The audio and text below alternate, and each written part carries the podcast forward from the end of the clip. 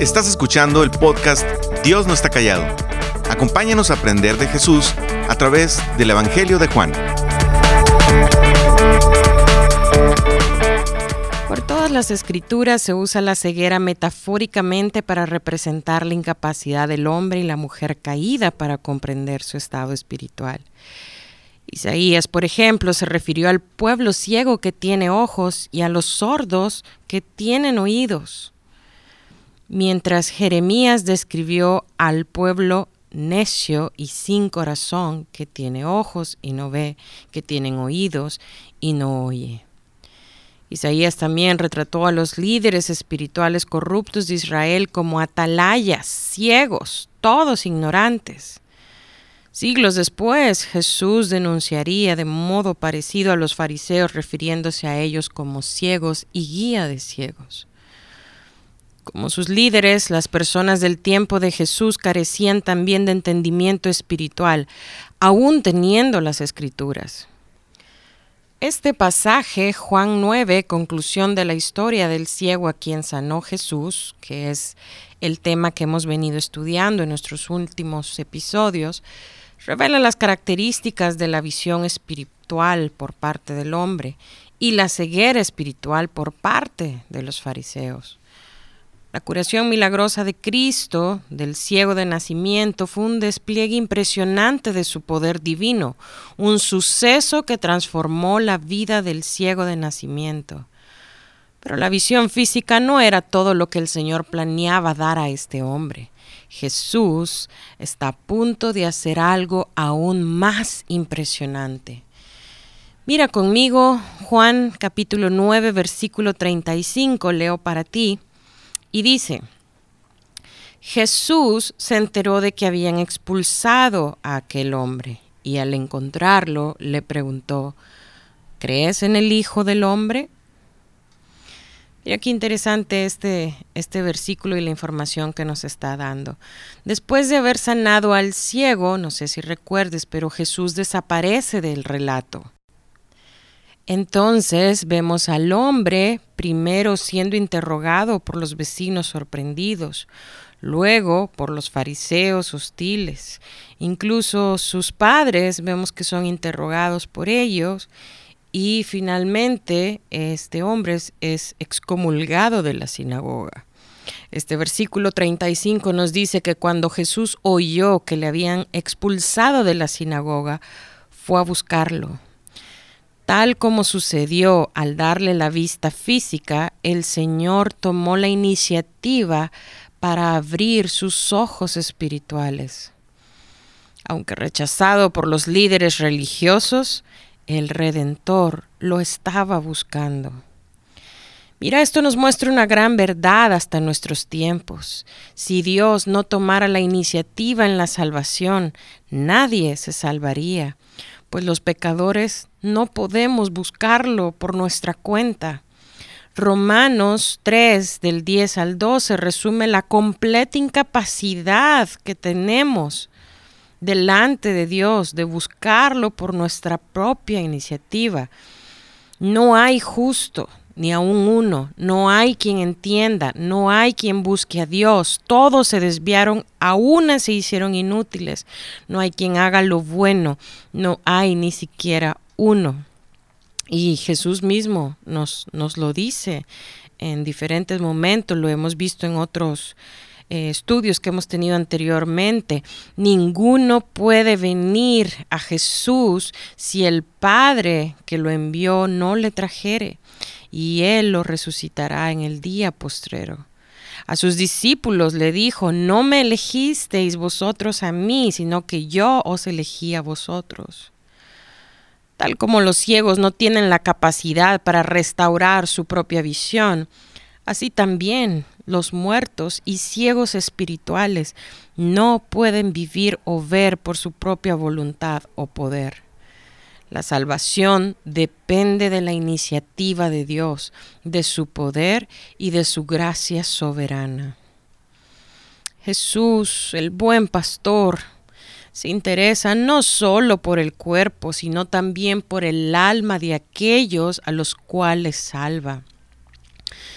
De modo que como decíamos hace un momento, habiendo oído que este hombre había sido expulsado, él lo busca y lo encuentra, y una vez que lo encuentra, Jesús le pregunta, ¿crees tú en el Hijo del Hombre?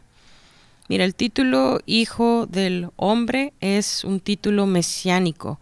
Como referencia puedes ver en el libro de Daniel, puedes buscar en el capítulo 7, en los versículos 13, 14, puedes tener una idea acerca de esto que, que estamos viendo. Y ahí se profetiza su venida y reino eterno.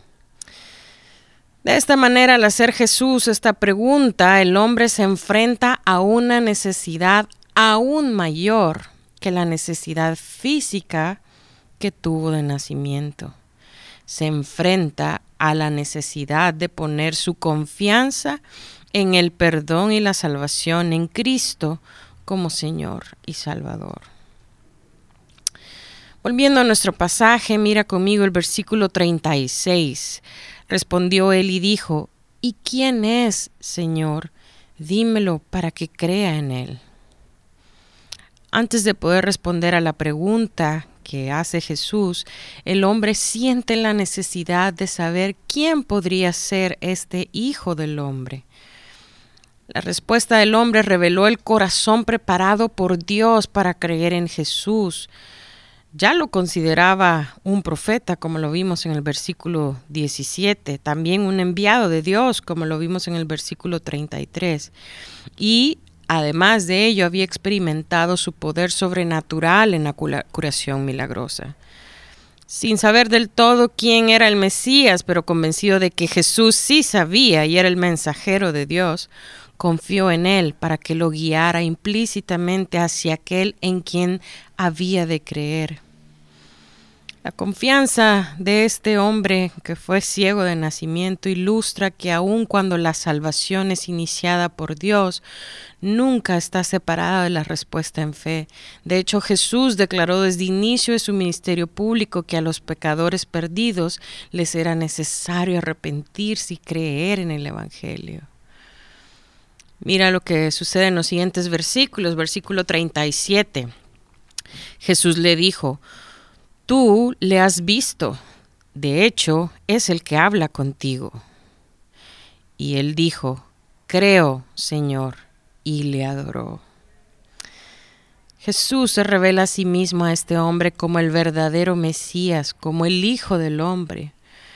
Consciente ahora en forma total del hecho de que aquel que le ha hablado es el mismo que lo curó, este hombre cae de rodillas y rinde adoración no solo respeto o reverencia, dice que éste le adoró. El hombre dijo sin dudarlo, creo, Señor. El Espíritu de Dios había abierto su corazón a la verdad, le había revelado la verdadera identidad de Jesús. Mientras desaparecían los últimos vestigios de oscuridad espiritual, los ojos del corazón de aquel hombre se abrieron y vio con claridad quién era Jesús. Y como vemos, el resultado inevitable de tal revelación siempre es la adoración. Continúa en el versículo 39, leo para ti, y Jesús dijo, para juicio yo vine a este mundo, para que los que no ven vean y los que ven sean cegados.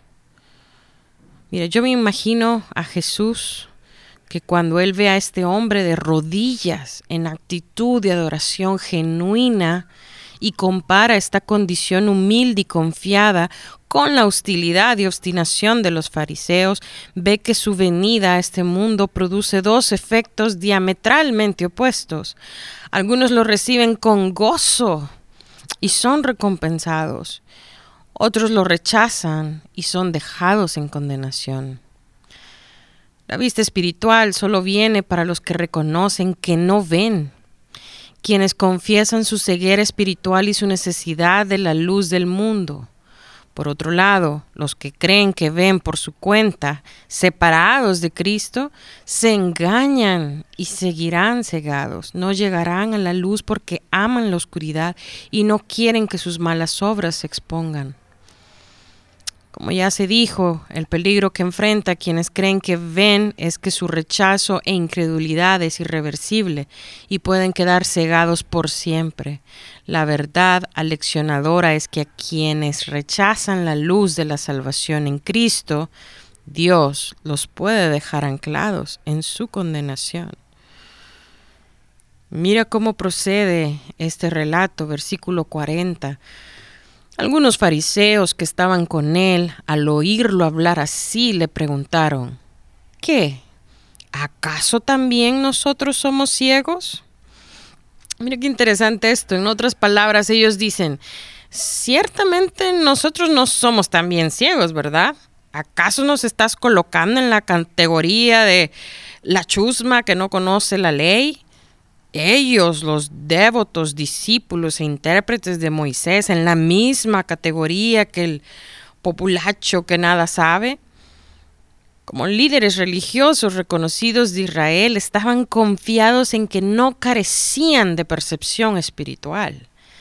Pero en realidad eran ciegos a la verdad espiritual y al negarse a admitir su ceguera confirmaban la condición entenebrecida de sus corazones e incrementaban su odio hacia aquel que podía salvarlos de su pecado condenatorio y de Satanás. Jesús les respondió en el versículo 41, Si fueran ciegos, no serían culpables de pecado, pero como afirman que ven, su pecado permanece. Mira qué fuerte este versículo del cierre de un relato muy profundo y lleno de detalles como es la sanidad de un ciego de nacimiento. Este versículo eh, cae justamente al centro de lo que Juan quiere que llame la atención de quienes lo leen y estudian. La respuesta de Jesús es categórica.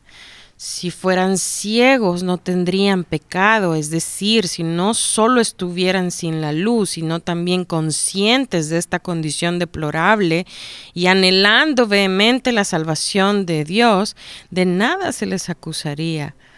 Mas ahora, porque dicen, vemos, su pecado permanece. En otras palabras, si no ves lo grande de tus pecados y miseria, no puedes gozar de verdadero consuelo.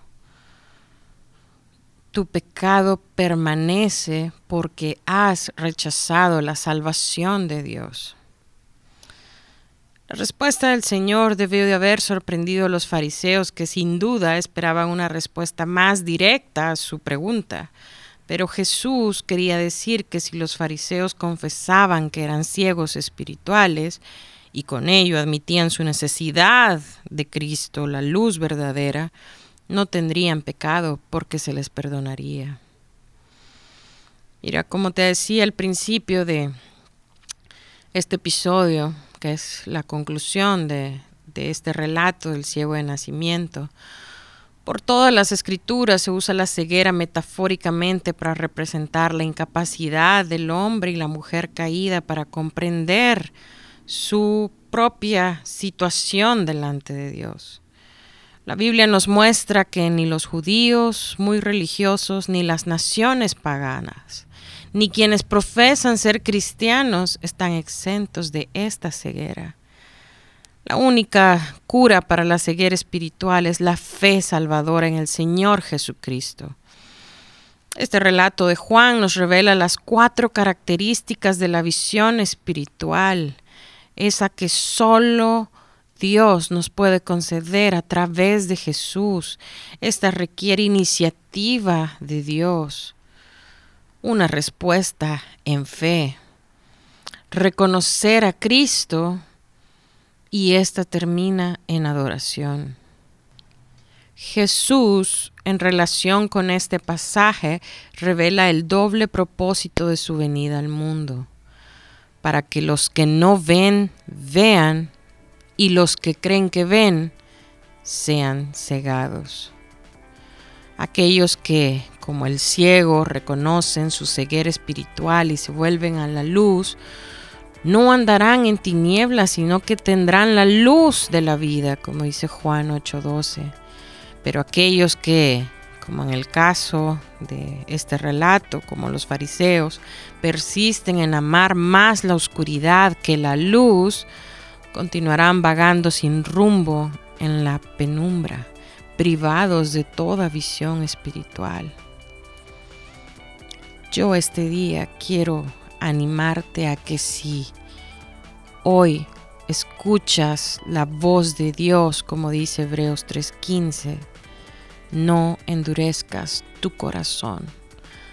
Ven a Jesús. Gracias por escucharnos. Para más información sobre este ministerio, puedes entrar a www.noestacallado.com. También puedes encontrarnos en Facebook, Instagram y YouTube.